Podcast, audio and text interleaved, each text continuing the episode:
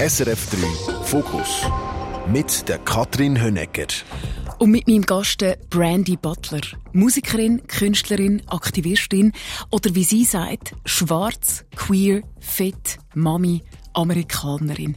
Ein paar Projektionsflächen, die lange zum nicht ganz in die Norm zu passen, sagt sie. Und gerade darum engagiert sie sich gegen Diskriminierung. Schön bist du da, Brandy Butler. Danke für die Einladung. Ich bin fast gestorben wegen dieser Anmoderation. ich habe wirklich gemerkt, ich kann fett als Beschreibung von einer Person, ich schaffe es wirklich nicht, das yeah. zu sprechen. Gut, also ich finde, es ist einfach eine Umprogrammierung. Weißt du, es gibt viele Sachen, wo ich finde, ich bin zum Beispiel genau jetzt mit dem Wort crazy sehr am Umwandeln. Oh, oh. Ich finde, das ist so wie, äh, ich habe gerade so wie gelesen, wie das ableist ist und so wie das, dass mir als so, so Mental Illness als Schimpfwort braucht gegen Leute. Und darum bin ich auch selber und jetzt so wie ich, wenn ich das Wort benutze, jetzt habe ich so wie, äh, so wie ein Nein, ein ganz klares systemisches Nein jetzt. Okay, ja. ich probiere, also ich benutze extrem viel das Wort crazy und habe mir das noch nie so überlegt. Und das Wort fett hingegen brauche ich wirklich fast nie, ähm, zum, zum irgendetwas zu beschreiben. Äh, du brauchst das immer wieder, um dich selber zu beschreiben. Warum? Ja, gut, wir sind auch so sozialisiert geworden, jetzt, dass das wirklich so als negatives Schimpfwort ist. Und für mich, also ich finde so wie all die Worte, die sind als Schimpfworte irgendwann äh, genutzt worden, irgendwann sind sie dann wieder auch zurückgenommen als Teil von der Bewegung, die dazugehört. Ob das queer ist oder gay oder, oder, oder fett und so, die sind Worte, wo, wo wirklich so, es hat so wie erste Umprogrammierung, wir dürfen so wie, das ist verletzend, wir dürfen das nicht benutzen. Mhm. Und dann hat so wie das, das äh, Bewegung, wo gesagt so, wir mir äh, quasi lost den Wert von das Wort und probieren das als einfach äh, als neutrales Beschreibung. Mhm. Und da bin ich mit dem Wort fett. Für mich ist das wie kein Schimpfwort. Es ist einfach eine Beschreibung von einer Qualität von Körpermöglichkeit. Brandy Butler, viel würde dich wahrscheinlich in der Schweiz an der Stimme erkennen.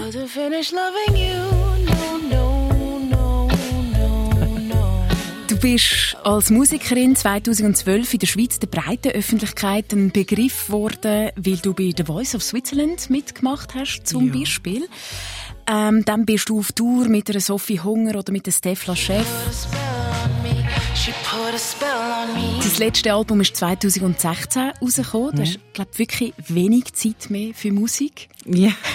Du bist auch eine Musikpädagogin, hast gerade letzte mir angerufen und gesagt, hey, ich kann das Diplom abgeben. Also du bist dich am Weiterbilden. Du hast aber auch einen äh, festen Ensemble-Job beim Theater Neumeer zum Beispiel. Bist Performerin, Künstlerin und nutzt deine Stimme. Und über das werden wir heute ganz noch reden. Vor allem eben als Aktivistin, Anti-Activist. Ja. Nennst du dich auf Instagram. Ich mag den Namen sehr.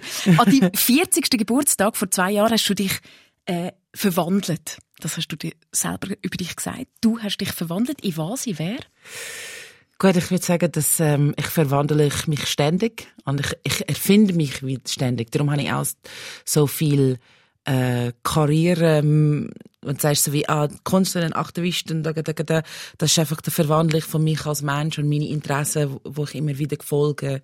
Und es hat so Momente, wo Theater mich extrem interessiert und andere Zeit, wo Musik mich, also Musik interessiert mich ständig, muss ich sagen. Ich mache einfach ein bisschen weniger Moment, aber, oder Pädagogik und, und, äh, Wandeln würde ich sagen so, es hat für mich einen grossen Wachstum mit meinem eigenen Identitätsprozess. Und das ist, weil ich bin in den USA aufgewachsen. Also ich bin auch in, der Zeit, also meine Eltern sind zum Beispiel, mein, mein, meine weiße Mutter mein schwarzer Vater sind zusammengekommen in einer Zeit, wo das immer noch illegal war in den USA. Ich bin aber nachher später dann geboren und bin so wie eine, so wie vielleicht zweite Generation von Kindern aus, aus, äh, was sagst du, gemischten Haushalt. Und, ähm, in dieser Zeit ist so Identität noch nicht so fix. Also zum Beispiel dort bin ich so, ich kann irgendwie so nirgendwo gehört, nicht zu der Schwarz, nicht zu Weiß.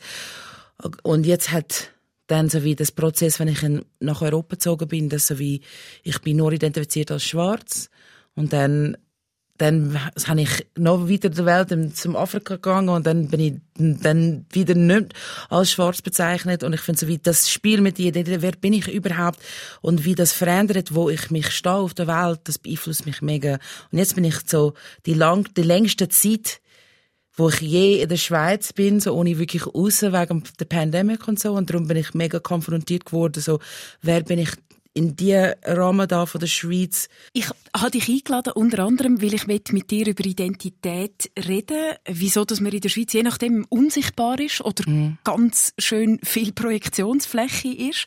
Und auch wie man okay wird mit sich selber. Und ich habe bei dir etwas äh, festgestellt, nämlich, dass du dies, deine eigene Veränderung, deine eigene Identitätsformung, äh, sage ich jetzt mal, dass du die recht lustig dokumentierst. Nämlich bei deinem Geburtstag gibt es ein Ritual, dass du ja, immer einen Tag nach dem Geburtstag aufschreibst, was im letzten Jahr sich alles verändert hat in deinem Leben. Ja, das finde ich eigentlich etwas Schönes zum Abschauen sich. Und du hast jetzt bei deinem letzten Geburtstag gesagt, hey, das ist das Jahr gewesen, wo ich Wut irgendwie oh, ja. kennengelernt habe oder wo Wut Es kommen schon Tränen in die Augen. ja, voll. Hey, zehn Minuten. Wieso? Ja, äh, ich würde sagen, dass ähm, der Haushalt, wo ich aufgewachsen bin, mein Vater ist sehr autoritärisch. Und er selber, so wie, ist extrem, er ist ein sehr grosser schwarzer Mann. Also wirklich zwei Meter groß, grosser Körper, sehr tiefe Stimme, so James Earl Jones, Darth Vader mäßig und so wie seiner Macht, seiner Macht als Kind hat mich oftmals gezeigt, ich kann kein ich muss mich wirklich drucken, ausdrucken, um etwas überzukommen, wo er Nein gesagt hat. Wenn zum Beispiel er, so, ich bin so in einer Familie aufgewachsen, wenn, wenn mein Vater hat gesagt so, und jetzt machst du, jetzt äh, putzt du den WC, habe ich nichts dagegen sagen. Kein, es war keine Frage. Gewesen. Und dafür habe ich das Gefühl, so wie, das die Form ja. von Widerstand, die ich entwickelt habe, ist immer so wie durchschreiben. Ich habe sehr oft so, zum Beispiel Brief zu meinen Eltern geschrieben, dass sie so, ich, ich, ha, ich, ha, ich habe gedacht, dass, dass die Sklaverei ist mit Linken gestorben und ich bin so, ich würde so Cash anrufen, wenn ihr mich nicht aufhört zu behandeln wie ein Sklave, so. Also es gibt so wie, es gibt schon eine Form von Widerstand, wo existiert hat, aber Wut gar nicht. Ja. Und das, ich würde sagen, so, dass ich habe mir nie erlaubt, so eine große Emotion zu zeigen. Und hast du mit 41 erst gelernt? Ja, voll. Also früher, es hat angefangen, weil Freundin von mir, die sehr gut mit Wut umgehen kann, sie hat gefunden, sie würde am liebsten ein Auto verrissen mit, mit so meinen... Mit so Beyoncé-mäßig. Ja, voll. Vor Beyoncé hat sie das gesagt und hat gefunden, ha, das kann man machen. ist einfach ein bisschen teuer. ja, aber es gibt's in der Zwischenzeit, es gibt's aber in den USA gibt's so wie die Räume, wo du so Destruction Rooms, wo du kannst reingehen ja. und wirklich so alles fertig machen mit so einem Baseballschläger und so. Und okay. das ist so wie das erste hinterher fragen, so wie, aha, okay, Wut. Ja, eigentlich würde ich auch gerne. Ich habe mir einfach nie vertraut.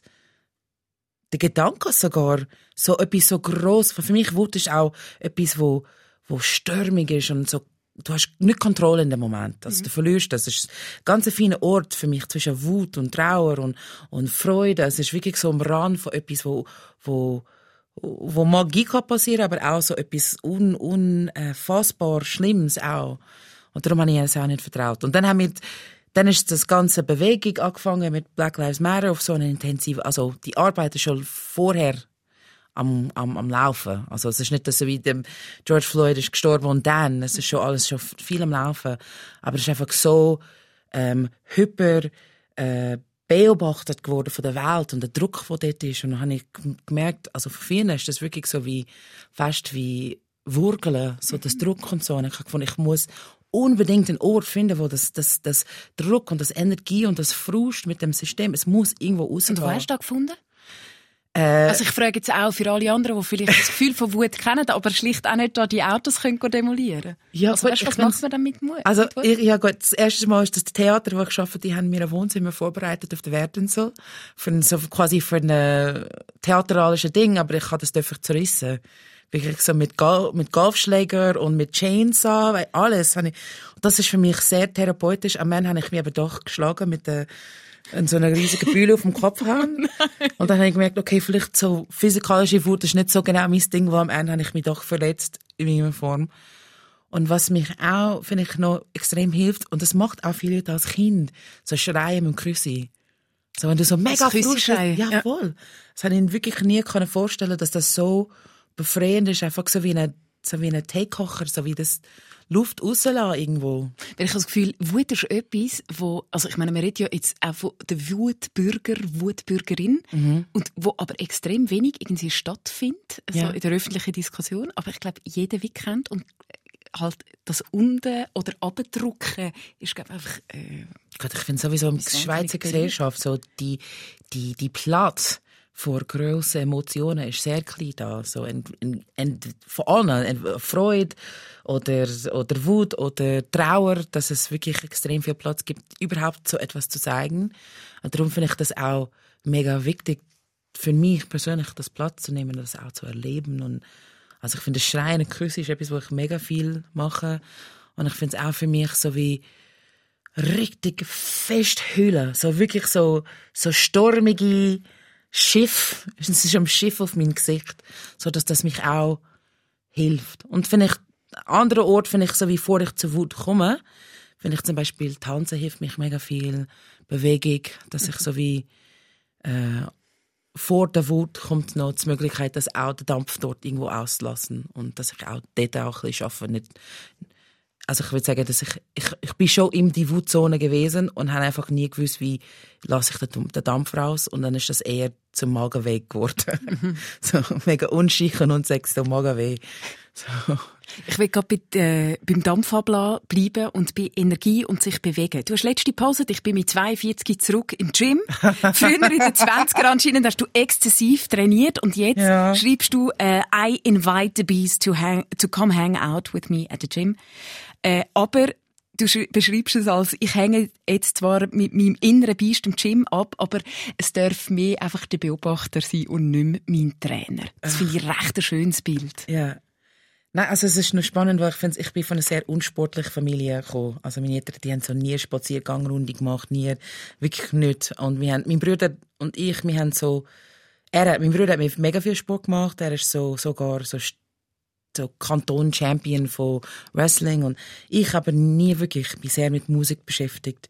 Und dann erst in, in der Uni, Zeit, wo du fängst wirklich an, um dich als Mensch, als Person mit einer Frau, lesbar Körper als Frau, wo, wo sich einpassen, wirklich heftig, dann fängst du auch, für mich ist es vielleicht auch ein bisschen später angefangen, aber dort habe ich mich wirklich angefangen zu umeinandersetzen, ah, okay, für mich unter Druck, ich muss mich in den Körper so einpassen in dem gesellschaftlichen Bild. Und dann habe ich angefangen zum Trainieren. Und gerade nachher bin ich meine erste Liebe ist eine Frau, die eine Boxerin war. Und wir haben so richtig heftig trainiert. Und hat sie das so, auch das Mentalität so wirklich so, glaub, in mir programmiert, so wie, wenn magst, magst richtig unlang. Und du deinen Körper wirklich so, push yourself, push yourself, push yourself.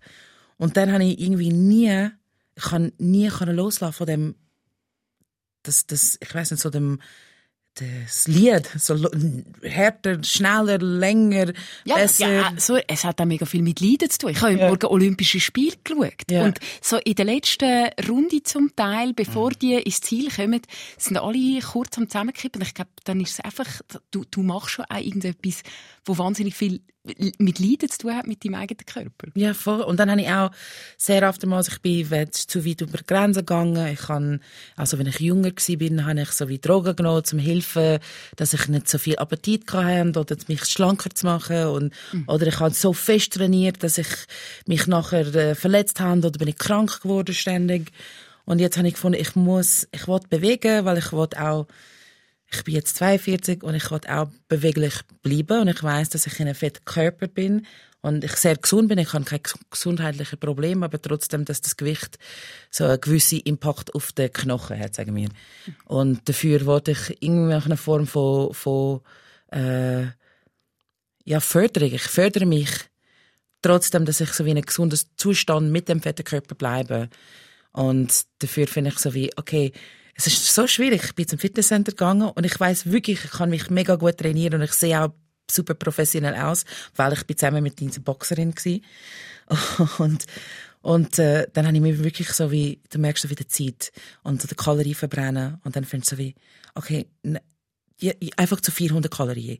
Also 450. 500 ist gut. So, so einfach die Sprut, das fängt schon an mit mir im, im Kopf. Und dann habe ich wirklich, muss so, stopp, du darfst noch 45 Minuten da bleiben. Also mach, was du willst, in 45 Minuten. Für das kannst du noch nicht anfangen mit das, das Kaloriezählen oder Zeit. Das ist wirklich so nur ein Phänomen, auch das ich in der Gym habe. Sonst gar nicht. Du hast mal gesagt, ich habe meinen Körper immer als Hindernis gesehen. Wann bist mhm. du okay geworden mit dir? Gibt es da einen Schlüsselmoment? Ähm, also ich meine, du ja, schon. Ich finde, es gibt verschiedene Schlüsselmomente. Also ich glaube, der grösste Schlüsselmoment für mich ist, ich bin so wie immer von meinem Hausarzt ein bisschen verdrängt geworden, dass ich jedes Mal, dass ich dort bin für irgendetwas, Halsweh oder Grippe oder weiss was, dass er mir irgendwelche Form von Medikament anbietet für Gewichtsverlierung. Und es ist so weit gegangen, dass ich ihm erlaubt, mich zu überreden zu dem Magenbypass. Ja. Und die grossen, also die, die wirklich das ist schneiden. Genau, das ist, wo sie so quasi den Darm, die Darm wegschneiden und so, es hat so ganz wenig von der Darm selber und dann die, sagst du das, die äh, Intestines. Äh, äh, ja, die, äh, die Ausstülpungen, die, die Ja, einfach so, dass der, der, der Laufband, wo es einfach durchgeht, zu essen, zum Darm, das geht einfach alles weg. So, es hat so wie kein Weg dort und einfach einen ganz kleinen Darm und dann das kleine Hunger und so. Es ist eigentlich sehr grosse Entscheidung zu machen. Und es macht auch viele Leute, die extrem übergewichtig sind, weil sie vielleicht äh, äh, suchen einen Weg zu einem dünneren Körper, weil wo sie sind, ist wirklich ein ungesunder Zustand. Ja. Und ich würde sagen, dass ich nicht der bin, aber ich habe mich überreden lassen. Und ich bin wirklich so durch alles gegangen und so. Und dann in dem Moment, wo ich so wie wie von der Ärztin von der Klinik gesessen haben, und dann habe ich sie eine Frage gestellt wegen der, der Operation und meiner Stimme, ob das so wie irgendwelchen Effekt wird haben. Und dann hat sie gesagt, ja, ich weiß gar nicht, das habe ich noch nie überlegt. Und sie hat gewusst, dass ich Sängerin bin. Und dann ist sie einfach, dann haben wir nochmal einen Treff gehabt und dann hat sie es zurückgekommen und sie gefunden, oh, oh, ui, ich habe so mit der Oberärztin geredet und er hat gesagt, so, es kann schon passieren, dass es nachher hast ein Problem mit der Stimme.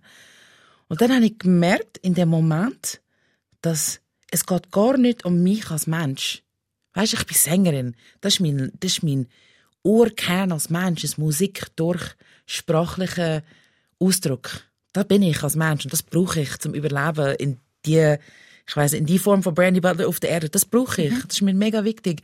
Und in dem Moment habe ich gemerkt, es geht gar nicht, ob das, das Mensch, der mich begleitet auf der Weg, sie sieht mich gar nicht als Mensch. Sie sieht mich als übergewichtigen Körper, der muss angepasst werden. Mhm. Und das ist egal, ob es etwas, was mir so wichtig in meinem Leben wegnimmt, so mein Kern, also wie ich sage, so mein äh, Spark nimmt als Mensch, zu dem Punkt, dass einfach, dass ich muss dünn werden, werden. Und das ist der Anfang für mich. In dem Moment habe ich gemerkt, what? okay, etwas, das stimmt wirklich nicht etwas und ich muss mich einfach zurückziehen von dem überhaupt und das habe ich jetzt nicht gemacht mhm. und ich bin auch mega froh dafür. Für mich persönlich war total die falsche Entscheidung. Aber das war der erste Moment, wo ich denke, okay, ich muss mir wirklich überlegen, was ist mir wichtig in dem Körper, wo ich kann. Ist es mir wichtiger, dass ich pass von der gesellschaftlichen Bild? Ist es wichtig, dass ich äh, oder ist es wichtig, dass ich den Körper, dass ich kann, aus ganz vielen Generationen von Menschen, die sehen aus wie mich, so wirklich genetisch, von einem sehr großen, so großen Menschen, großen äh, von von von äh, äh, Zentimeter groß und große von Breite. Und ist das mir wichtiger, dass ich da zufrieden bin oder da im Gesellschaft zufrieden bin. Das ist doch genau der Punkt. Warum legt mir so viel oder gewichtet mir wortwörtlich mhm. unsere Körper so stark? Du hast ein ganzes Theaterstück darüber gemacht und zwar ja. wirklich sehr invasives für dich. Du hast deinen eigenen Körper quasi ausgestellt, sag ich jetzt, oder ins, ja. inszeniert. Am Theater Neumer bist aber damit auch auf internationalen Bühnen gestanden. Das heißt Avoir du Poids. Genau. Da sieht man dich, man sieht dich, äh, ich weiß gar nicht, was BH Sleep. Ich bin ein Sport-BH. Sport-BH. Und äh, du erforschst da drin Körper in Bezug auf Raum und Materie. Hast du etwas herausgefunden? Wieso legen wir so viel Wert auf, auf Gewicht, auf Körper? Was ist deine Erkenntnis? ich finde, für mich ist der, der ganze Prozess ist, äh, so schön. Es ist so schön für mich, weil es hat angefangen so wirklich. Die Frage ist, warum wiegen wir Menschen überhaupt? Was ist der Grund? Was liegt dahinter? Und dann von dem habe ich so ganz viele Experimente gemacht, wo ich zum Beispiel die erste Reihe von Theo, so, Inszenierung, wo ich probiert habe, ich habe einen Tisch in einen Raum gesetzt, einen Tisch und einen Stuhl. Und ich laufe im Raum und ich sitze auf dem Tisch. Und das habe ich so wie 200 Mal gemacht. Und habe ich meine Kleider gewechselt, habe ich Musik dazu, unterschiedliche Musik, habe ich Essen gestellt auf den Tisch, manchmal Trauben, manchmal Chips. Und was macht das für, für Bild? Wie, wie, sagst du, wie prägt sind die Bilder schon? Kann ich sie beeinflussen überhaupt? Und zum Beispiel, ich finde wenn ich in einen Raum laufe und äh, ich trage zum Beispiel Kochschirz, das Halbkochschirz mit dem Körper an, es sieht für mich sofort aus wie die äh, Bilder von der schwarzen Frau, die hat serviert im Haus in der kolonialistischen Zeit, zum Beispiel Gone with the Wind, der Mammy-Figur und so. Und ich fand, ah, krass, das macht sofort das Ding. Okay, das wird das erste Erkenntnis für mich, dass so, wir sind so sozialisiert mit unterschiedlichen Bildern, ich auch, von fetten Körper, was darf überhaupt Raum haben, dass diese Sachen einfach dich gar nicht berühren. Mhm. Und dann habe ich angefangen mit dem Thema so eine alte Skala, also äh, Gewicht, so das medizinische, das ganz große Metall, wo wirklich so draufstepsen mag, so wie kling, klang, klang, klang, klang. Und es hat so wie auch einen Klang von Gewicht. Und das habe ich super spannend gefunden. Dann habe ich das recherchiert und dann bin ich irgendwo zu, zu dem Gedanken gekommen, dass eigentlich Gewicht ist kein fixes Konzept. Also Gewicht ist eigentlich abhängig von Schwerkraft. Und auf Erde haben wir quasi unsere Schwerkraft auf Erde, aber wenn ich auf den Mond gehe, dann will ich etwas anderes. Oder auf Jupiter, dann will ich auch etwas anderes. Und das ist unser Konzept, das Gewicht schwer ist, ist eigentlich nur da auf der Erde eigentlich, oder es ist abhängig von wo wir sind im Universum. Und das, habe ich, das ist für mich der Klickmoment, wo ich von, oh, okay, das ist super spannend. Wo eigentlich das heißt, wir nutzen Gewicht als Form eigentlich auf der Erde, zum sagen, ah, zu viel Gewicht ist schwer und dass eigentlich das so ein Un wir machen das eigentlich ein gewichtiges, schweres Konzept, aber ist, ist gar nicht. Genau. Es ist wirklich gar nicht. Wir haben einen BMI, der höchst umstritten ist, wo wir uns treffen. Wir haben ja. vielleicht sogar eben Wagen daheim, wo wir uns wegen. Ich mhm. habe keine mehr daheim, weil, ja. weil ich glaube, äh, herausgefunden habe, dass mir das fast mehr Mühe macht, wenn ich, wenn ich dauernd eine Zahl sehe und mich nach dem bewerte. Ja, ich glaube, ja. Was ich noch schön finde, ist, dass in dem, in dem Theaterstück, was ich gespielt habe, ist die Erwartungen von Leuten, von meinem Körper. Dass sie am Ende selber hat können checken, aha, warum projiziere ich so etwas? Zum Beispiel, es gibt die Momente, ich steige auf dem Gewicht, auf das, wie heißt das, Skala? Ist das richtig? Ja, die, die, die Skala. Die medizinische Skala, so, ja. die alte. Und ich steige drauf und dann hat es noch natürlich einen Soundeffekt, wo macht so so universumweit, ja. genau so schwer. Und dann sage ich, okay, auf Erde wiege ich so viel. Nein, sage ich, auf, auf dem Mond wiege ich so viel, auf der Planet wiege ich so viel, auf die Planet wiege ich so viel und auf die Erde wiege ich Bank. Dann mache ich ganz, ganz langsam den, den kleinen silbrigen äh, Zeller, oder ja genau.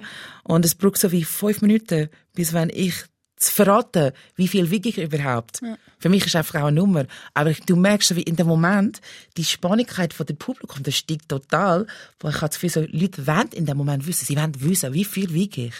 Und das hat zu vielen Leuten, die mir nachher gesagt haben, so wie, dann haben sie, weil das, das Lust so krass, äh, so kräftig geworden ist, dann haben sie selber gecheckt, why do I care? Ja. Eigentlich, warum, warum finde ich das jetzt so wichtig, dass ich muss wissen, oder ich bin so neugierig, dass es drängt ein bisschen.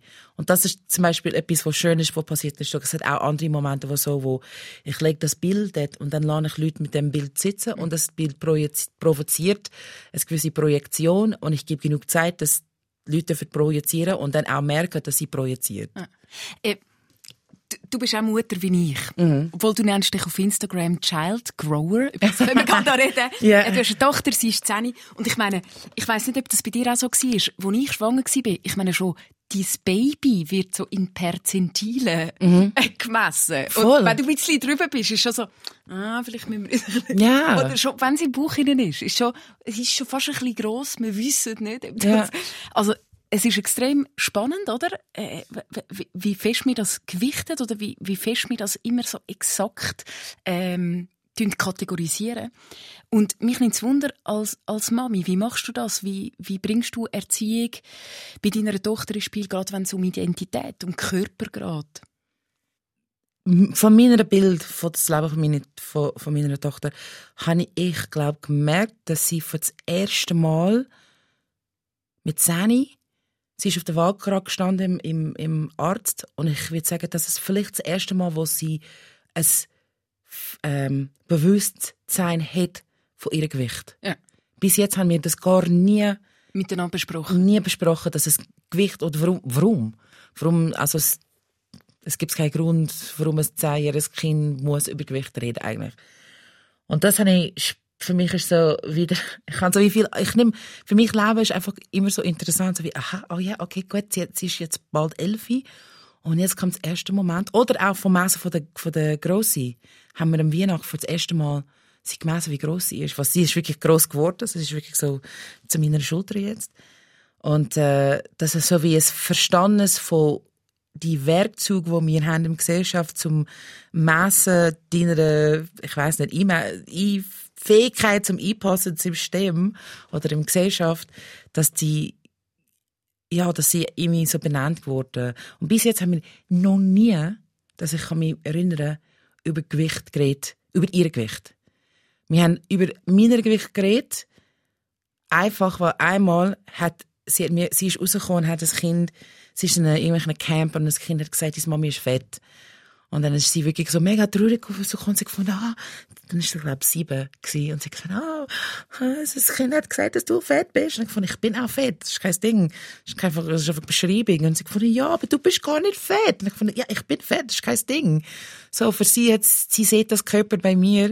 Und das finde ich schön. Das, das finde ich gut gemacht, dass ich kann so, was immer ich kann von Gefühl, negative Gefühl von meiner Körper, dass das zu meiner Tochter nicht übergegeben ist, dass sie wirklich das Gefühl hat, bei mir findet sie meine Körper schon. Als Kind hat sie das geliebt, hat sie das auch sehr oft gelobt, so wie das ist für sie zum zum zum äh, Cuddle, wie heißt das? Äh, so. Kuscheln. Kuscheln, genau. Das Kuscheln für sie ist etwas mega angenehm mit dem Körperform und so. Und da finde ich so, okay, ein Ding richtig gemacht. So nicht das Projizieren. Aber das, das ist für mich etwas, wo ich gemerkt habe, ich kann sagen, dass Geschlecht keine Rolle spielt. Aber ich finde, wenn du weißt, dass dein Kind wird in irgendeiner Form als Mädchen sozialisiert werden und du selber aus dem sozialisiert werden, dann hat für mich sofort angefangen, so, oh krass, okay, ich fühle mich mega verantwortlich, dass das Kind irgendwie nicht in dem ganz, weißt du, wenn irgendwann wird sie eine Teenager und dann fängt es richtig an, ist so schwer und ich habe mich wirklich bemüht, eine andere Form zu finden, Umgang. Also wie machst du das konkret? Oder was, äh, ich weiß gar nicht, ob du das Erziehung nennst. Eben, du schreibst Child Grower, dass du yeah. mit jemandem, dass du jemandem helfen aufwachsen. Oder ich weiß yeah. nicht, ob es helfen ist, aber du wachst. Also sie wächst einfach selber. Ja. Ich tue sie einfach so ein bisschen pflegen. So ein bisschen Wasser dazu und so, so wie es Pflanzen wirklich. Und weil ich finde so wie, sowieso, ich, ich kann auch nicht gerne so meine, mein Kind. Ich finde so, sie ist auch immer ein eigenständiger Mensch auf der Welt und ich bin so wie die Begleitperson, mhm. wo, wo irgendwann kann sie auch mich nicht mehr aus, sie kann auch entscheiden, irgendwann mich nicht mehr zu auswählen als Begleitperson. Ich hoffe nicht, aber also das ist auch, finde ich, einfach von der Beziehung finde ich, ähm, es ist mir lieber so zu denken. Und ich finde es äh, konkret, würde ich sagen, zum Beispiel, dass mir viel von, das erste Moment von ihrem Leben haben wir ganz, ganz viele unterschiedliche Bilder von Möglichkeiten in ihrer Welt. Entweder Buch, im Buchformat, äh, was sie gesehen hat auf dem Fernsehen, von den Menschen um mich in der Welt. Also sie hat schon von ihrer Kindheit, versteht sie schon, was queer ist und Transmenschen und äh, was das heißt, schwarz zu sein, egal dass sie white passing ist, also sie sieht eigentlich gar nicht schwarz aus. Und ich finde so all diese Sachen, wenn du fängst schon vom Geburt an das normalisiert, dass es gibt unterschiedliche Formen von Körper und wenn das vorlebst, oder? Ja, voll. Mhm. Also das ist wirklich so norm normalisieren, das ja. ist also nur in dem Sinn, dass es wirklich alltäglich ist. Dann ist das kein Problem, was nicht so fremd ist. Und ich, in der letzten Zeit haben wir ein super, super, super gutes Kinderbuch gelesen, wo heißt Sex is a funny word. Und da beschreibt so, es ist so eine Comicbook-Form und es ist wirklich gemeint, so, du, du lesest das mit deinem Kind und, und es hat so immer so wie Fragen, die du kannst stellen und so, dann so Diskussionen kannst und es beschreibt wirklich mehr von, von ähm, Geschlechtsidentität oder, oder äh, wie so wie, es gibt Menschen, die haben Brüste. Die Brüste sehen auch unterschiedlich. Da gibt es so Bilder von Formen von unterschiedlichen, wirklich so weg von Gender und wirklich auf Körperteil. Oder es gibt Menschen, die haben Vagina und Menschen, die haben Penis. Und wirklich ein mega schönes Buch. Und da drin gibt es das schon. Es gibt so wie, äh, fettes Kind, also die vier Kinder, die das begleitet, ein Kind ist fett und ein Kind hat Disabilities. Es ist mega normalisiert, dass sie so einfach in der Diskussion von Körper und Sexualität und Genderidentität einfach dabei sind. Und so finde ich, da kannst du es mega, wir müssen gar nicht über das reden, weil es ist einfach präsent. Ja. Du yeah. machst ja auch so etwas Ähnliches auf, auf der Theaterbühne. Du hast äh, Drag Queen Storytime ins Leben gerufen, ein Projekt, yeah. das gerade jetzt im Februar in Zürich gezeigt wird. Da vermittelst du mit Drag Queens oder Drag Kings Kinder die Vielfalt von Geschlechtern, von Identität, von Ausdrucksformen. Äh, vielleicht kannst du mir schnell sagen, um was es da geht. Also ich würde sagen, so wie erst wenn ich aufgewachsen als Kind bin, ähm, in meiner eigenen Queer-Identität. Also ich werde mich beschreiben als jemand, wo ich kann Beziehung mit vielen Formen von Menschen, so ich will mein, ich, ich beschreibe, ich, ich kann nicht so gerne so wie nächstes Show, das vielleicht so wie Worte, die dich so wie reinboxen, so wie, mhm. äh, ich Schubladisierung ja, voll, ich bin gay oder lesbisch, also, das ist einfach meine persönliche, äh, das heißt, Widerstand zu, zu der Schubladisierung von, von mich selber, weil ich frei sein in das, was ich bin. Und durch, ohne das finde ich selber die Freiheit. Aber als Kind habe ich sehr wenig Bilder gesehen von Möglichkeit von Selbstgestaltung als Mensch. Also ich selber es gestalten, weil ich finde es mega schön, dass wir denken, als Körper als Kunstform und dass du darfst das gestalten. Und was sehr präsent war, ist so wie Bilder von schwulen Männern aber so, sonst gar nicht. Mhm. Auch wirklich in der Öffentlichkeit gar nicht. Ich glaube, so wie in den 90er Jahren mit Ellen ist so wie das erste Mal ein lesbische... Ellen DeGeneres. Ja, voll. Also vor dem hat es wirklich fast keine Bilder gehabt. Und dafür finde ich, äh, in meiner eigenen ähm, Growing-Zeit, also die, die meine Eltern haben mich so begleitet, ähm, ich bin einfach immer in so einem Moment gekommen, ich bin einfach gestolpert auf, auf ein Bild oder ein Mensch von oder zum Beispiel mit dem Wut, wo ich denke, aha, das ist möglich. Eigentlich ist es möglich. Und vorher habe ich es gar nicht können realisieren, dass es möglich wäre. Und darum ist der Drag Queens, jetzt ist Drag Storytime, wo wir haben auch Drag Kings. Ähm, darum ist das entstanden, weil ich habe gemerkt, von meiner eigenen Kindheit, ich habe mich gewünscht, mehr Bilder von Möglichkeit, wie kann ich mich gestalten als Mensch. Mhm. Und ich denke auch jetzt, wenn ich das hatte als Kind, war ich wahrscheinlich auch noch ein freier Mensch jetzt, als ich bin. Also ich bin relativ frei, aber ich stelle mir vor zum Beispiel, dass ich viel freier mit Gender spiele, als ich mich vertraue. Mhm. Und darum habe ich gefunden, okay, ich will, es hat sowieso Drag Storytime in den USA gefangen und es ist so wie etwas in der Bibliothek, eine Drag Queen lässt ein paar Geschichten vor. Aber ich habe gefunden, für mich ist es nicht genügend. Es ist nicht genügend einfach die Interaktion mit jemandem, der sagt so, ich bin ein Mann und eigentlich verkleide ich mich gern als Frau durch Drag das ist für mich nicht der wichtigste Punkt eigentlich. Der Punkt ist, du als Mensch, du darfst entscheiden, eigentlich, wie du willst dich gestalten und wie, und wenn das Gefühl gibt von, von Zufriedenheit oder fühlst dich wohl dort, dann, dann mach okay. das. Ja. Dann mach das. Ja. Und es ist auch, it's not my business. Und das dich glücklich macht, not my business. Aber es ist immer noch mega schwierig, das wirklich zu leben, habe ich manchmal das Gefühl. Ich, du kannst zwar deinem Kind noch so viel über Möglichkeiten von Identität mitgeben und mm. selber mm. vorleben, aber es ist ja immer noch die Welt, die ganze Welt da draussen, die voll ist mit Stereotypen. Voll. Und auch Gesellschaft, die permanent kritisiert. Klar, das habe ich extrem viel in meinem Leben äh, erlebt, auch so dass das, äh, das also wir reden über, über Körperideal und so, dass ich genau dort extrem viel Mühe hatte, in, in meinen jüngeren Jahren mich zu vertrauen, zu wohlsein mit meinem eigenen Körper, weil die Info von unserer Welt ist, pass ist nicht rein, pass ist nicht rein und so. Und darum finde ich, ähm, es ist mega wichtig, erst die Möglichkeit präsentieren, dass es möglich ist. Das ist für mich der allererste Punkt. Ich habe etwas heute mega schön gelesen. Ich lese im Moment viel Bücher über gesellschaftliche Veränderungen. Wie kannst du das, wie kannst du Veränderungen aus verschiedenen Blickwinkeln noch inszenieren oder fördern und so. Und dann hat es etwas mega schön geschrieben, so, es geht nicht um Denken, wie, wo wir sind jetzt und wie kann man das verwandeln, aber es geht wirklich um Träumen, wo, was ist möglich, wo wir noch nicht haben, mhm. wo kann man, so wie so quasi wirklich neu anfangen. Und darum finde ich in Drag Storytime, das ist der Gedanke, so wie, ich gestalte einen Ort, ich, ich kreiere einen Ort, einen safer Space für Kinder, wo durch den Drag-Performer, das bin nicht ich, ich lade einfach immer jemanden dazu, ich, ich stehe auf der Seite so von quasi Normalität, hm, quote unquote, und, und bin der Brücke dazwischen der Kind und der Drag Performer. So, okay, das ist eine Möglichkeit. Also das sind wir und das ist eine Möglichkeit, wie du kannst dich gestalten.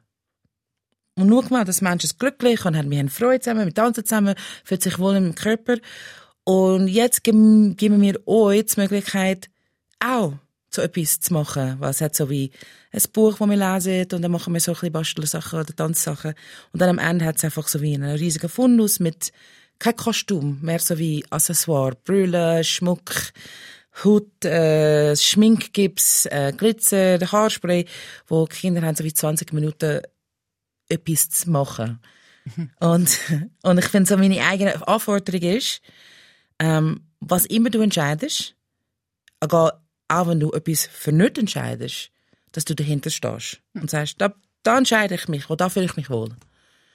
Und es ist für mich, Drag Storytime ist, glaube ich, die beste Dinge, die ich in meinem Leben gemacht habe. Weil es ist so berührend. Zum Moment, wo du siehst, ein Kind, es hat ein Kind zum Beispiel, es hat ein Bub, wo in seiner, es ist mit einem Frozen-Kleid und hat so wie sein Frozen-Kleid an. Das ist das Prinzessinnenkleid. Frozen, oder ja, vom, Frozen vom Anna Elsa. Oder genau. genau, die Eiskönigin, sorry, Eiskönigin. Und, und er hat so das Eiskönigin-Kleid an und hat so wie eine blaue Perücke und so Glitzer auf dem Gesicht. Er ist einfach umgerannt mit so viel Freude. Ich kann jetzt, ich muss gerade wieder hüllen. Ach, ich, es ist so berührend, wo du merkst, und jetzt, jetzt gibst du die Möglichkeit für das Kind, sich zu befreien, wo das Kind hat gar nicht gewusst, dass es möglich so zu befreien war. Und das finde ich so für mich the best thing I ever did.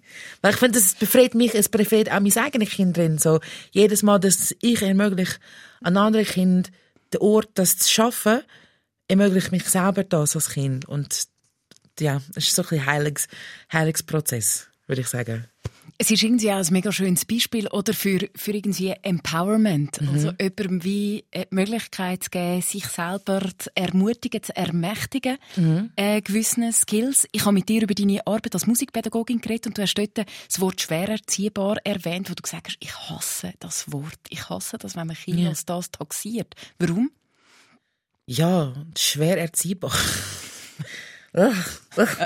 ja, ich finde, es ist einfach so wie, was ist Erziehen? Was ist, für mich, gibt es gute Erziehung und schlechte Erziehung oder es gibt Kinder, also für mich ist einfach wieder eine Masse. Es ist eine Masse von, von etwas, das nicht muss unbedingt gemäßt werden. Ich würde mich tendieren, dass so die System, das erlebe ich auch, die Systeme, wo wir als, als pädagogische Begleitung oder lehrende Person, dass wir so quasi gegeben sind, das spricht so, so eine kleine Gruppe von den Kindern im Klassenzimmer eigentlich an. Das ist viel, viel mehr ähm, Gedanken auf, wer ist die individuelle Person in meinem Klasse, wo kommen sie her, was, was ist das Spark, wo da, wo, wo im, im Mensch ist, wo ist die Stärke, ist das mathematisch, ist das musikalisch, ist das, äh, ich weiß nicht, Bewegung und dass ich immer wieder suche, die Information, die ich vermitteln durch die Kanäle, wo das Kind am besten versteht, mhm. aber auch sie fördert in anderen Kanälen auch. Mhm. Aber es ist eine wahnsinnig strenge und grosse Herausforderung, nehme ich an, oder? Yeah. Und, und, vielfach bleibt ja genau Lehrpersonen dann nicht die Zeit oder man ist unter Druck und auch die Eltern haben ihre Ansprüche. Ja, also ich glaube, das ist einfach ein Resultat von das Grund, also eigentlich das Schulsystem ist gebaut auf den Gedanken, dass wir brauchen gute Arbeiterinnen und sie müssen so irgendwie geschult werden, und, und normalisiert, dass äh, zum Beispiel ein achtstündiger Tag, das muss normal fühlen für sie, dass sie wollen arbeiten, acht Stunden so. Das ist eigentlich der Grundgedanke hinter, hinter Schule am Anfang. Und darum finde ich so wie wir jetzt, wo wir sind, wir haben eigentlich ein System, das nicht mehr funktioniert eigentlich. Zum Beispiel, es war gäbiger, dass das Kind weniger Zeit in der Schule hat und dafür Lehrpersonen mehr Zeit hat. Genau, zum überlegen, wie gestalte ich statt einfach, äh, ich mache einen Unterrichtsplan für ein Jahr und das nächste Jahr kommt die nächste Gruppe, mache ich den gleichen Unterrichtsplan, dass ich wirklich Zeit habe zum zum Denken, wer ist in meinem Klass, was interessiert die Gruppe, dass ich auch, ähm, ich finde, wenn du willst, eine freie Lehrperson sein also zum Beispiel, ich bin sehr, ich kann total die Impuls von den Kindern nehmen, aber da muss ich mega vorbereiten, weil wenn das nicht funktioniert, muss ich schon etwas bereit haben. Mhm. Also so Sachen. Es braucht einfach Zeit. Zeit, Aufwand, Weiterbildung. Äh, und das kommen mir alle zu kurz. In, mein, in meiner personalen Meinung und aber auch meiner Erfahrung, das kommt einfach zu kurz. Dass wir geben das Wenigste. Und finde ich schade. Also ich finde es eigentlich pädagogische Begleitung oder, oder lehrende Person, das ist, du, du, du bist, du hast die meistens Beeinfluss über die Kinder in der Gesellschaft. Also das, du bringst die, die, die Kinder sind meistens der Schule eigentlich. Und so dafür lohnt das als Gesellschaft zum Investieren in eine Form, wo wirklich Kinder gesehen, kann gesehen werden, wer sie sind, dass es Ressourcen hat auf verschiedenen Stufen, wo wirklich äh, all die Formen von, von Bedürfnisse, die Kinder haben, egal ob das Sozialbedürfnisse sind oder, oder auch Behinderungen, die Kinder auch haben, von auch an Sozialbehinderung oder körperliche Behinderung oder äh, sprachliche Behinderung, dass sie wirklich Zeit und Platz haben, dass Kinder bedient werden ich will zurück in deine eigene Kindheit, weil uns läuft Zeit schon fast ein bisschen davon.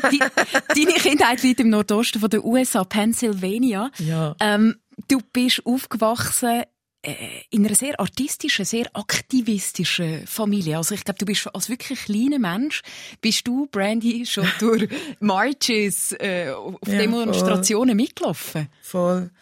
Also ich finde es spannend, ich bin die Einzige von meiner Geschwister, ich habe drei Geschwister und ich bin die Einzige, die so die künstlerischen und die aktivistischen Weg mitgenommen haben. Wir sind alle, haben so wie pädagogische äh, also sag ich so irgendwie Pädagogik liegt schon mega hart drin in, der Familie, ja.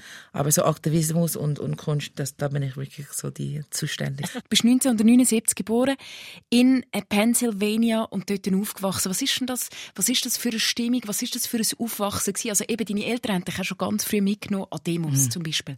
Weißt du, um was es gegangen ist? Um was, äh, für was haben deine Eltern gekämpft? Was hat dich dort beeinflusst? Weil du hast ja auch mal gesagt, hey, ich bin das Leben als Aktivistin, das habe ich mir eigentlich nicht gewünscht oder ausgesucht. Mm. Bin drin geboren.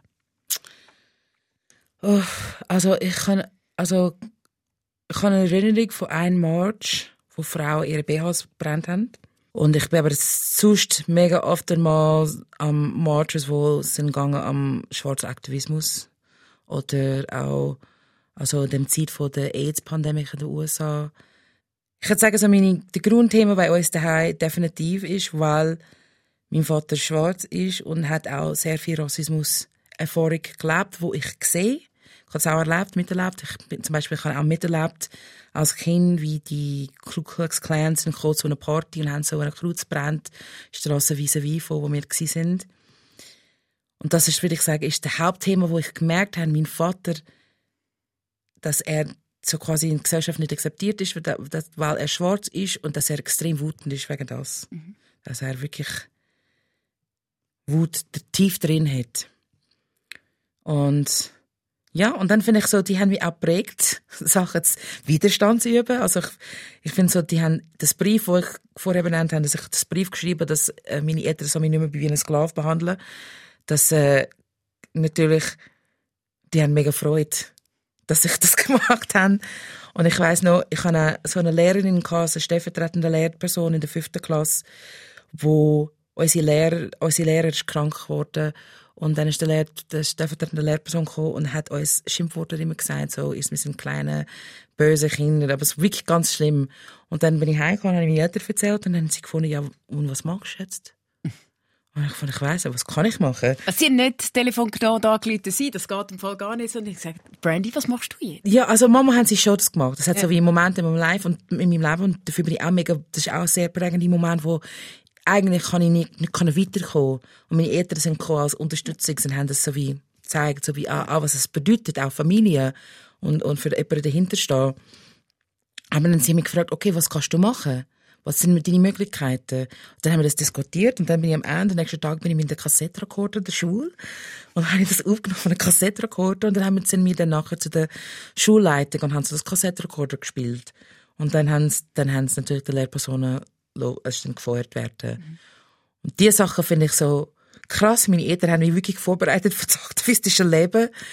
Also du hast äh, wahnsinnig viel Gerechtigkeitsgefühl und auch das Gefühl bekommen, wie du dich selber kannst wehren. Du bist mit äh, was bist du dort? Vor 20 Jahren bist du in die Schweiz gekommen? Ja, ungefähr. 20. Nach dem Jazzflötenstudium von Philadelphia straight to Bonstetten. Mhm. Als Oper in einer Familie mit drei Kindern. Genau. Ähm, ins Zürich Oberland. Und irgendwann hast du mal den Satz gesagt, ich habe wirklich ganz, ganz einen Haufen Selbstliebe gebraucht, um mich in dieser Gesellschaft dann wirklich zu verankern mhm. und anzukommen. Kannst du das schnell erklären, was du mit dem meinst? Ähm, ich glaube, jeder Mensch, jeder Ausländer oder Ausländerin, wo äh, da und ich sage auch Menschen, die da aufgewachsen sind. Aber ich finde es wirklich, wenn du von einer anderen Kultur kommst und landest als erwachsener Mensch oder älterer Mensch in der Schweiz, dann hast du einen Moment, wo du verstehst das Kultur nicht. Und das Grundgedanke, wo ich immer wieder höre und wo ich auch erlebt habe, ist, dass ähm, die Schweiz hat so wie kein Verständnis für, für äh, wie sagst du das? Ich suche meine Worte ganz, ganz, ganz, ganz brav jetzt. Ähm, ich finde, die Schweiz fragt mich hinterher, ob ich richtig bin. Ob ich als Fettperson in der Gesellschaft, gehöre ich wirklich dazu? Kann ich nicht schon im Fitnesscenter? Also, wo in den USA oder sogar in Deutschland, also, es hat fette Menschen, die voll viel mehr integriert als Teil der Gesellschaft. Da ist es wirklich so, out, you're out. Oder als schwarze Person. Oder als Menschen mit Migrationshintergrund. Aber privilegierte mit Migrationshintergrund, aber trotzdem eins. Also man spürt, wenn man nicht in die Norm passt. Ja, voll. Total. Und in der Schweiz fragst warum passest du nicht in die Norm? Das ist mir immer wieder gefragt. Warum passest du nicht in die Norm? Das ist nicht gut. Und ich finde es, darum gehen viele Leute wieder es ist nicht so wie, ich weiss nicht, wenn du so die, die Expat-Chat-Groups oder was immer, wo du lesest, es hat mega viele Leute, die kann da nicht bleiben, weil sie finden keinen Weg, mit der Gesellschaft umzugehen. Die fühlt sich einsam und ausgeschlossen. Das sagen auch mega viele Leute, sie finden keine Freunde, weil die Gesellschaft mega geschlossen ist und es ist, du kannst nicht zu einer Bar gehen und dann noch mit der Nummer heimgehen von neuen Freunden. Also es geht wirklich, es ist sehr schwierig, so wie dich zu integrieren. Das heißt, du musst dich selber lieben? Ja, ich bin oft, also wenn, wenn die Gesellschaft mich fragt, bin ich okay mit, bist du wirklich okay mit dich selber? Dann frage ich mich selber, bin ich okay mit mir? Und zum da überleben, ich muss immer wieder zurück antworten, ich bin okay mit mir. Aber das braucht Arbeit natürlich, weil die Wahrheit vom Menschsein ist, du bist nicht immer okay mit dir, das ist einfach ein Teil dazu. Aber ich finde es, getting right with yourself, das ist ein schöner Prozess, der der Schweiz hat mich fördert. Und ich kann glaube sagen, dass ich glaube, ich werde nicht so weit in meiner eigenen Wachs oder du sagst so eigenen Prozess als Mensch, glaube ich, wenn in den USA bleibt haben, weil die Schweiz hat mich so fest gefördert zum okay, zum zum entscheiden, dass ich okay mit mir bin oder nicht. Wenn du vergleichst äh, deine Heimat Pennsylvania und Schweiz, glaubst du, es ist ein unterschiedlicher Umgang mit Diskriminierung? Diskriminiert man anders in diesen Ländern oder toleriert man anders in diesen Ländern? Also die USA ist einfach viel, viel, viel weiter mit der Diskussion, die Anerkenntnis, der, der, der Verständnis, dass es braucht Gesetz, zum Sachen bewegen in der Gesellschaft. Oder zum Beispiel im, glaube, das ist 78, wir haben so Title 14 und das ist so, äh, Frauen muss in der Schule, im Sportunterricht gefördert, genauso fest wie Männer. Also, die, die muss genauso viel Geld bekommen von ihrem Sport wie die männliche Sportabteilung.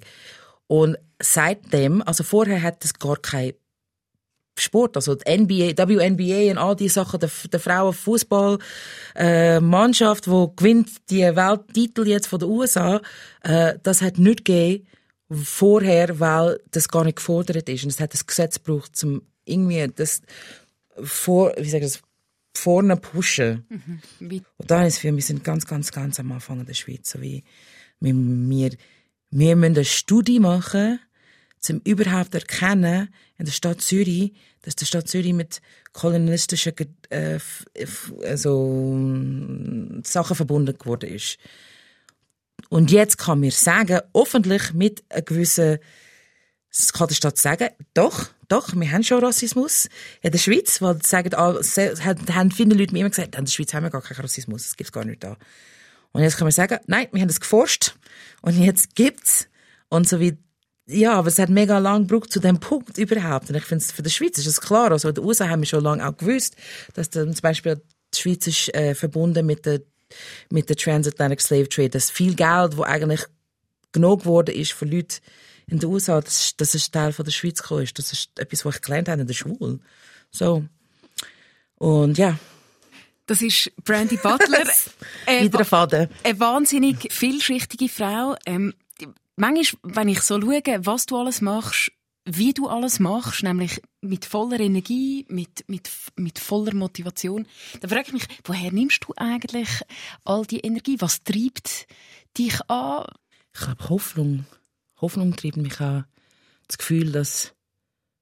Sehr oftmals habe ich das Gefühl, dass ich. dass ich bewege mich auf eine andere. Ich weiß nicht, so Dimension ist vielleicht falsch, aber so eine andere Timeline. Dass ich viel in meiner Verstandes von der Welt und meiner Gedanken, dass ich viel weiter bin, als wo ich eigentlich existiere, gerade jetzt. Und gleichzeitig sehe, dass für mich ist es total möglich. All die Sachen, die wir bestreiten im Moment, so, es ist total möglich, eine gerechte Welt zu gestalten, die barrierefrei ist, wo inklusiv ist, wo wir können, wir können definitiv Schulen bauen, wo Kinder mit Behinderung kann zusammen ins gleiche Schule sein, Kinder mit Kindern ohne Behinderung. Das kann schon passieren. Und ich bin schon dort. Ich bin schon an dem, dem Ort, wo ich ich weiß, es möglich ist. Trotzdem wohne ich da, in die Zeit, wo wir sind, wo es alles ist, statt um Frage, ob es möglich ist. Und die Hoffnung, das baue ich auch. Darum arbeite ich auch so gerne mit Kindern, weil ich baue immer in meiner Welt die Arbeit mit Kindern in, wo dann sehe ich im Moment, wo das Bub umrennt mit der Frozen, mit der äh, Eiskönigin Kleid. Es, es ist möglich. Es ist möglich und es ist nicht so weit, wie mir das Gefühl es ist. Das ist auch, glaube ich, ein Teil von, von der Vielleicht ist es auch ein, ein, ein Werkzeug von, von äh, Systemen, wo unterdrückt ist, das Gefühl haben, ui, Veränderung ist einfach mega weit weg und du brauchst so viel Energie und du musst aus, auf Fluss schwimmen gegen den Strom. so. Aber eigentlich, es ist nicht so weit und du kannst, kannst Momente bauen in deinem Leben, wo du das spürst, realisierst, kreierst. Das ist so wie da, da finde ich meine Hoffnung und da brauche ich als Quelle für die Energie. Danke vielmals für das Gespräch. Danke. Der Fokus mit der Brandy Butler, ihr Projekt Drag Storytime, läuft zum Beispiel am 20. Februar im Tanzhaus Zürich. Mein Name ist Katrin Hönecker und mehr Podcasts gibt es auf srf.ch audio. Und ein Song spielen wir noch. Sorry, du hast schöne Songs. Wir entweder Stevie Wonder Superwoman oder Delphonics Lala Means I Love You. Ah gut, das ist, das ist aber das Lied, das mein Vater hat mich beigebracht, Harmonie zu singen. Ah. Das ist, glaube ich, gut. La la la, Delphonics, la la la, means I love you. Und das ist aus Philadelphia.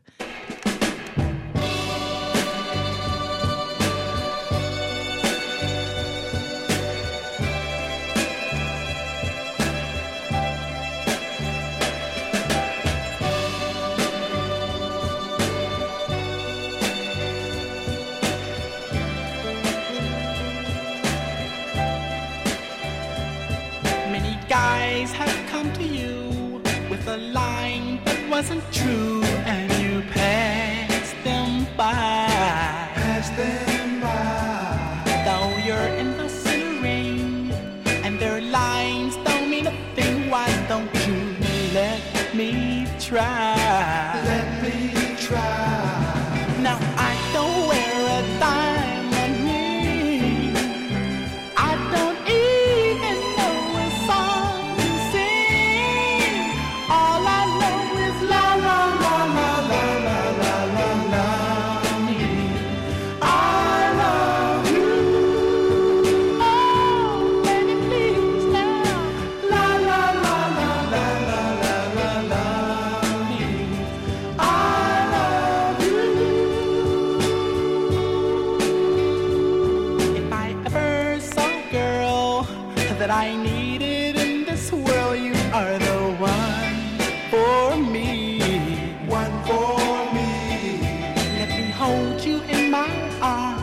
Girl, and fill you with my charms. I'm sure you will see You will see.